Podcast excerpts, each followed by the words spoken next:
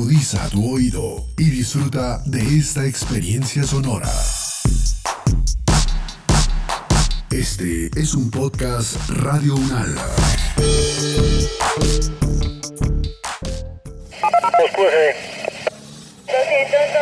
la calle 44 al 2125 del apartamento 101, calle 24 carrera 74 modelo.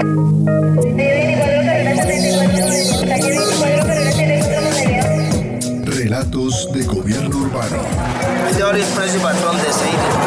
Relatos de gobierno urbano. La ciudad contada por sus protagonistas. Flores y calle 72.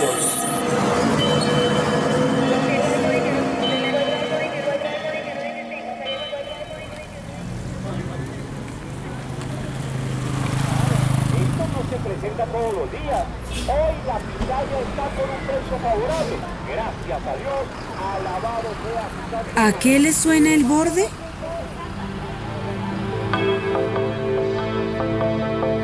o cuando camina el territorio, cuando lo recorre, uno entra en unos sonidos de ciudad, de pitos, de, algarabías, de, de cosas que pasan en las avenidas, ¿no? Muchos carros pesados transitando con, con materiales, volquetas, gritos, puentes, exhaustos y, todo lo que es esta, esta ciudad que suena a ciudad y, y- y pronto poco a poco vas empezando a escuchar el viento, el agua, los pajaritos, ¿no es cierto? Cuando, cuando empiezas a hacer esta transición, pasas como de, unas, de unos ruidos eh, de ciudad a unos sonidos eh, en donde empieza a entreverarse otros, otros aspectos, pero en, ese mismo, en esa misma transición también escuchas golpes a la tierra, ¿cierto? Cuando pasas por las minerías, escuchas maquinarias pesadas, escuchas eh, excavación,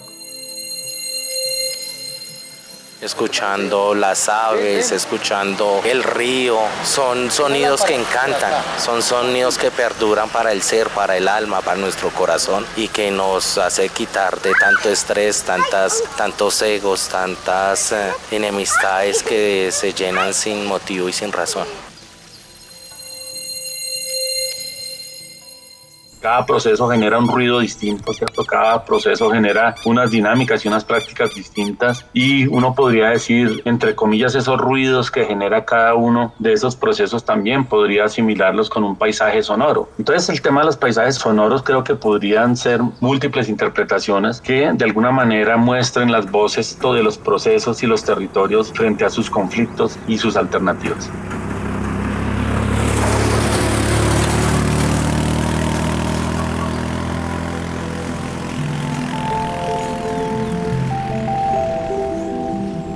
De escuchar algunas voces de los participantes de este podcast, que busca poner en diálogo lecturas académicas y locales sobre las problemáticas propias del borde urbano-rural de Usme, ubicado en el suroriente de la ciudad de Bogotá. Un espacio de transición donde convergen diferentes lógicas de ocupación, apropiación y explotación del territorio compartido por varias generaciones de campesinos y personas que han llegado en distintos momentos y de diferentes orígenes a habitar el borde. El borde urbano-rural y en general el territorio de la localidad de Usme está tejido y se organiza alrededor del agua. Pero también las fuentes hídricas son la conexión de este territorio con la localidad rural de Sumapaz y hasta con otros departamentos como Meta y Boyacá.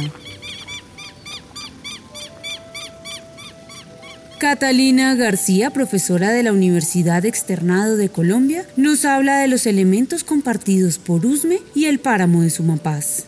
Los procesos de configuración de estos territorios de borde urbano-rural han venido entendiéndose desde esas dinámicas y esas interacciones en donde múltiples problemáticas se ponen en evidencia. USME es como esa entrada a todo el territorio del Sumapaz, digamos que uno puede ver a través de la cuenca del, del río Sumapaz, la cuenca del río Blanco. Es un territorio que, que comparte una cantidad de elementos en términos de su historia social y de su historia ambiental. ¿Cierto? El páramo es ampliamente conocido en su importancia a nivel mundial, pero hemos construido una perspectiva en donde no podemos entender el páramo sin los pobladores del páramo, es decir, esta historia campesina, esta vida campesina que ha hecho también a través de sus prácticas, eh, ha garantizado el cuidado del, del ecosistema de alta montaña. Y el ejercicio ahora lo que se propone es generar también un reconocimiento de esas vidas campesinas, darles su lugar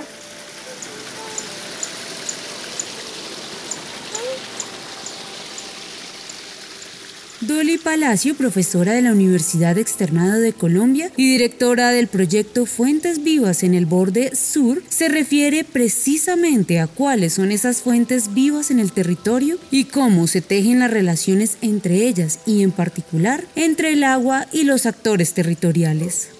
La primera y primordial es el agua y es el agua en sus formas más diversas, ¿no? Son la manera en cómo el agua tiene para, para estar en, en, la tierra y en el territorio y que de hecho se expresa de mil maneras, ¿no? En, en las cuencas, en los ríos, en las aguas superficiales, en las lluvias, en los vientos, en los pozos, en las maneras como nosotros los seres humanos la organizamos para poder acceder a ella a través de recogerla, de, de transportarla, de guiarla, pero también el agua que hay en nosotros, ¿no? El agua en los seres vivos y en los humanos como componente primordial de, de nuestra existencia. Entonces creo que esa es una fuente que nos habla de quiénes somos, de cómo somos, de cómo estamos, desde el frailejón y todos estos ecosistemas de alta montaña que, que, conservan y también regulan el agua, pero también nosotros como humanos que nos relacionamos con el territorio y con el agua somos fuentes vivas, ¿no? Somos información en desarrollo, somos comunicación, somos voces que expresan, digamos, unas formas de vivir y de ser y claramente pues somos parte de esas fuentes vivas. En este caso,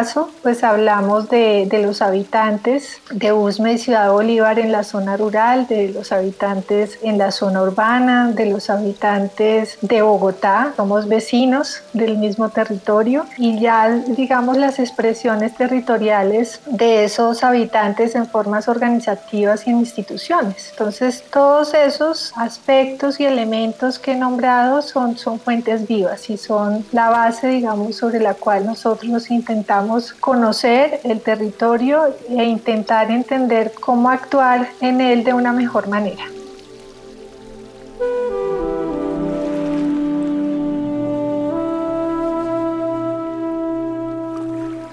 Hasta la década de 1980 dominaba la noción dualista y dicotómica que opone lo rural y lo urbano.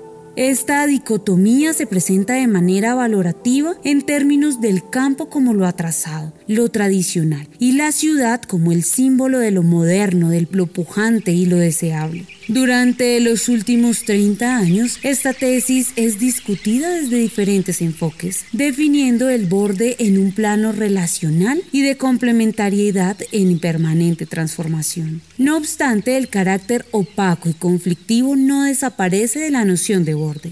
Escuchemos qué nos dicen Catalina García, la geógrafa Marta Bernal y Dolly Palacio de esa noción de borde. Digamos que el borde más allá de una línea, una delimitación estricta en términos político-administrativos, es más bien entendido como un territorio, como un área de transición, como un área que debe tener una especial manera de, de planificarse y que entienda esa confluencia presente y viva que hay allí de la vida rural y de la vida urbana en el territorio, que a veces se expresa en términos de conflicto, otras veces se expresa en términos de importantes potencialidades, tanto para la consolidación de la vida campesina en este caso, como para la consolidación de los sectores populares urbanos que han venido construyendo a manera de autogestión procesos de habitar la ciudad y de hacer la ciudad.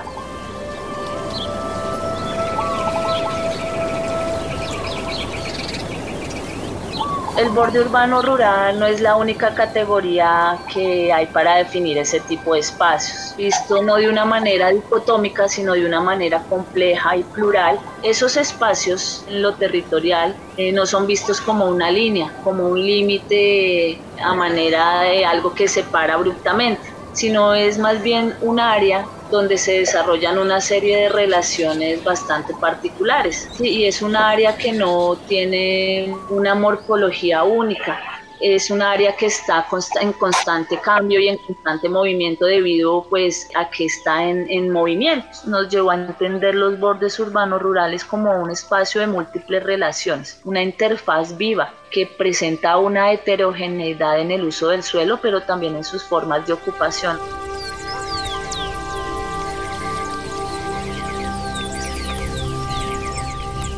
Podemos ver además históricamente cómo la ciudad se ha ido moviendo en términos de su expansión y ha ido transformando esas relaciones entre el territorio y la ciudad. El borde entonces expresa aquí también como ese aspecto crítico en donde están las cosas en una tensión. Estamos al punto o a puertas de una crisis eh, ambiental muy fuerte y en el sur eso es muy evidente, que hay una cantidad de procesos que están creando elementos críticos en esa transformación, como la minería, el relleno, por ejemplo, que es un basurero, eh, digamos, con unos eh, problemas de gestión y de manejo muy complicados, que tiene unos efectos tanto ecológicos como ambientales y en la salud humana muy fuertes, y todo lo que es la misma expansión de barrios que no están planificados y que obviamente usan un montón de, de aspectos del suelo y de los ecosistemas de esa zona, creando unos hábitats precarios para la misma gente y que son muy, muy difíciles, digamos, de, de gestionar desde la gestión urbana, desde la planeación territorial y desde el ordenamiento territorial. Entonces, por eso también lo hemos llamado borde, ¿cierto? No solamente por la dinámica de transición entre urbano y rural, sino también por ese punto crítico que se genera.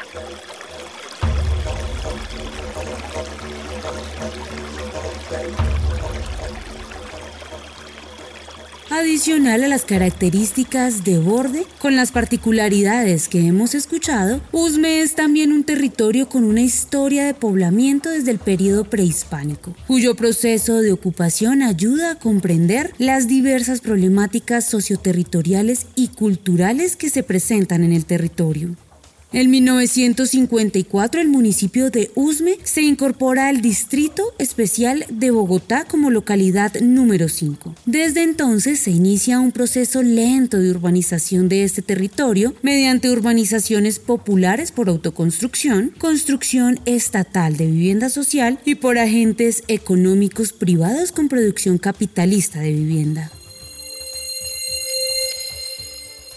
El proceso de urbanización se intensifica a finales de la década de 1990, producto de los cambios en la política de vivienda a nivel nacional y su implementación a nivel distrital, que reglamenta y desarrolla una proporción considerable del territorio rural como zona de expansión urbana para la producción de vivienda social. Esto ha ocasionado diversos conflictos sociales y ambientales. Escuchemos las voces en su orden de Mauricio Betancourt, profesor de la Universidad Gran Colombia, Carlos Torres, profesor de la Universidad Nacional de Colombia, Nuri Salazar y William Peña, habitantes de Usme, y de la profesora María Clara van der Hamen sobre los procesos sociales, políticos y culturales en ese territorio.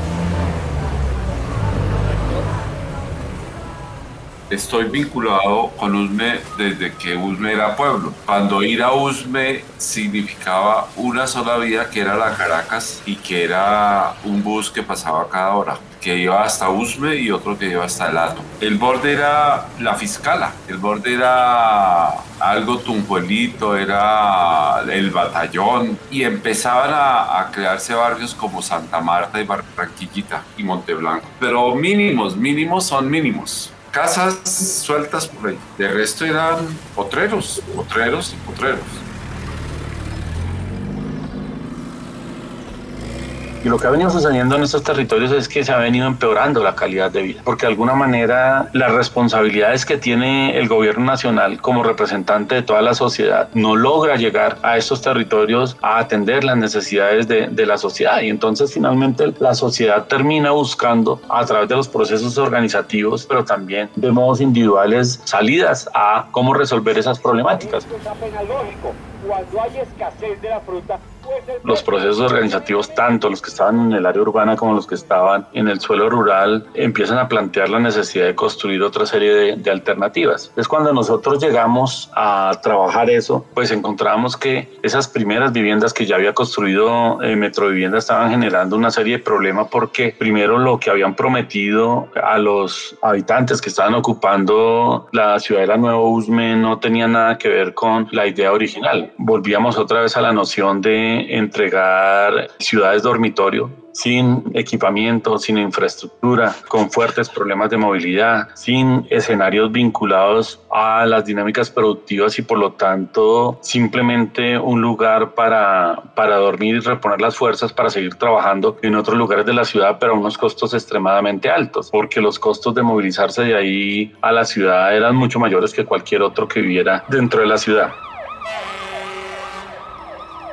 Esa expansión urbana sin tener en cuenta las afectaciones tanto territoriales como de lazos familiares y personales nos afecta gravemente, ya que nosotros siempre hemos tenido nuestro modo de vida en el campo y eso es lo que hacemos, cuidar, cuidar la tierra, producir y nos afecta gravemente desde el sentido emocional, ya que nuestro nuestros padres. En el momento que llegó ese tema de, de la expansión urbana, psicológicamente se afectaron muchísimo, tanto ellos como nosotros, que nuestros hijos, que no queremos irnos del territorio, queremos permanecer en este territorio. Esa es nuestra forma de vida en este territorio y nos afecta gravemente porque seremos desplazados, no sabemos a dónde y hacer qué, ya que nosotros producimos cuidamos y aportamos a la economía y al territorio.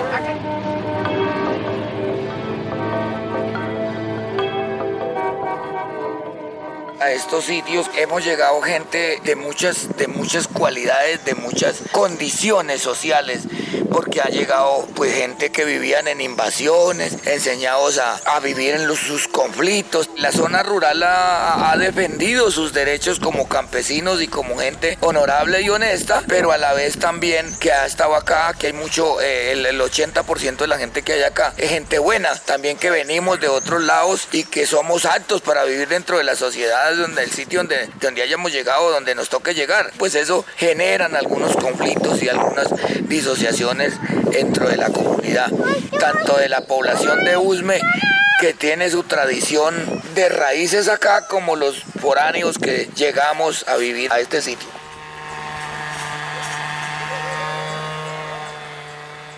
La población del puro borde-borde, ¿no? Como esa, esa primera franja de las primeras veredas quiere ser campesina, tiene todo un discurso sobre lo campesino y la defensa del territorio campesino, pero con muchísimos vínculos con la ciudad para la generación de ingresos, unos miembros de la familia que trabajan en, en la ciudad, en fábricas, en cuestiones de transporte, en construcción, en, bueno, que ayudan a mantener, digamos, el ingreso de la familia, porque en la medida que uno se acerca a ese borde urbano, hay toda una fragmentación del suelo y entonces ya son familias que no alcanzan a realmente vivir de eso que están defendiendo tanto, que es esa vida campesina. ¿no? Lo otro que, que digamos que, que, veo esa, esa, esa realidad ¿no? de, de, de una gente que también es muy interesante son los que más discurso ambiental tienen los que se meten a la defensa de, de, lo ambiental, de lo campesino, etcétera, es gente que depende de eso económicamente, pero no, no es muy holgada la manera como pueden so sobrevivir de esas dos realidades, lo que contrasta con esos campesinos o, o personas que ya tienen mayor cantidad de tierra, que no les interesa como tanto meterse en ese discurso, ¿sí?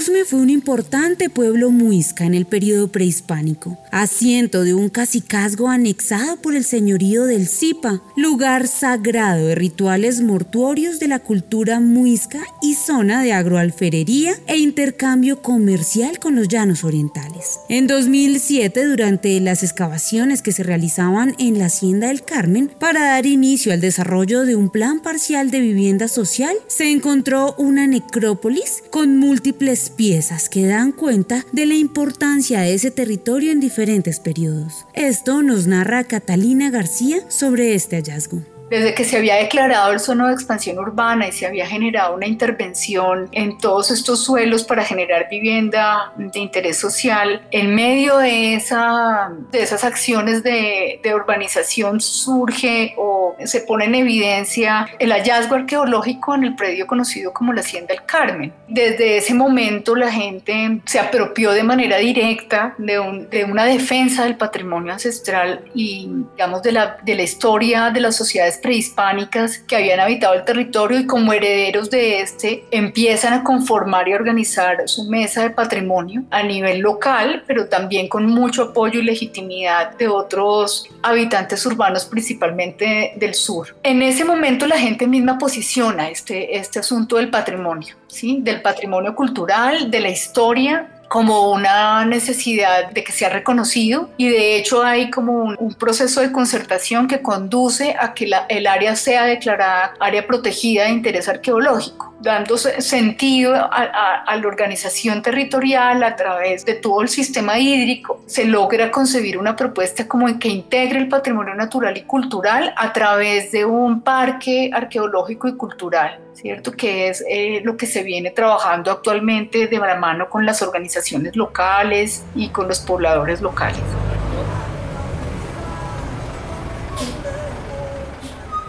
Por su parte, el profesor Carlos Torres dice, bajo el modelo de esta empresa de economía mixta que es Metro Vivienda. Originalmente se planteó que allí se iban a localizar 150 mil unidades de vivienda, pero ese proyecto nunca se ha logrado materializar como tal. Primero porque empiezan a aparecer elementos como el hallazgo arqueológico que termina siendo restringido allí y que eso termina siendo mínimamente delimitado por la presión que ejercen los procesos comunitarios en el territorio.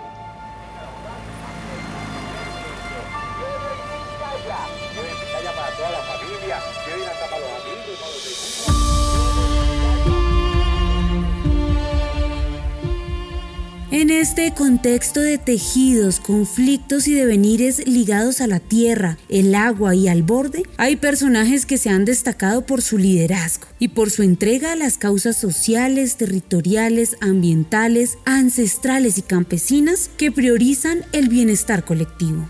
Los líderes y las lideresas han forjado caminos con sus huellas indelebles que aún hoy perviven en el territorio, tal vez mediante voces ya no propias, sino por medio de aquellos seres que fueron testigos de su obra. Uno de aquellos líderes que ya no están es Jaime Beltrán, quien promovió el diálogo y la unión en la comunidad mediante múltiples acciones, proyectos, movimientos, alianzas, confrontaciones, pero siempre con mucha sabiduría, en busca de la defensa del territorio campesino, de la vida y la soberanía alimentaria. Hoy lo recordamos y conmemoramos todo su trabajo que aún no termina esos chicos que están ahí siguen con la bandera de Jaime. Creo que él puede estar tranquilo de alguna manera de que haya un poco de gente que ha sido permeada por su manera de ser, pero creo que sí dejó mucha huella en muchas personas que continúan con ese, ese trabajo de él. Para mí era una persona que podía como traducir muy bien, llegarle a mucha gente como esa preocupación por esa ruralidad y por ese campesinado, con una capacidad de comprender los distintos discursos que llegaban y lo académico y lo político, creo que supremamente hábil con eso. Jaime Adalberto Beltrán Salamanca era calma, era paz, era conciliador respetaba las diferencias. No le gustaban las controversias, él era un hombre muy inteligente, era estratégico, astuto, muy inteligente. Eso era Jaime Adalberto Beltrán Salamanca.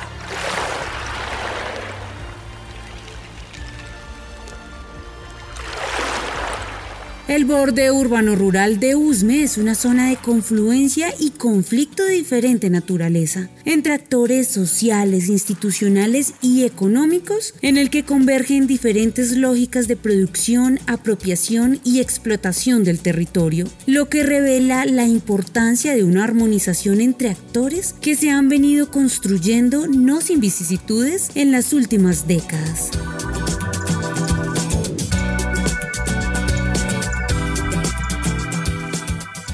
Este podcast se realizó en el marco del proyecto de extensión solidaria de la Universidad Nacional de Colombia, Paisajes sonoros y procesos formativos para la integración social, ambiental y política del borde urbano-rural de Usme. Contó con la dirección de Adriana Parias y Andrés Salcedo, profesores de la Universidad Nacional de Colombia. La dirección de producción y montaje de los antropólogos y sonidistas Federico Serna González y Manuel Suárez. Entrevistas, transcripción y edición de Gabriela Bravo, Argenis Hernández, María Alejandra Peñalosa y Adriana Parias. La producción periodística de Claudia Sánchez, la locución de Paola Medellín y la producción sonora de Edgar Huasca.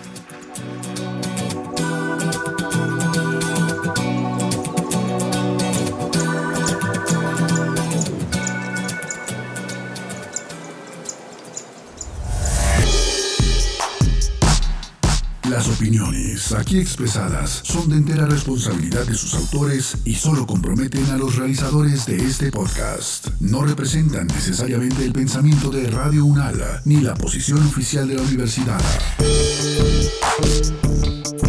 Este y otros podcasts en nuestro sitio web podcast.unradio.unal.edu.co.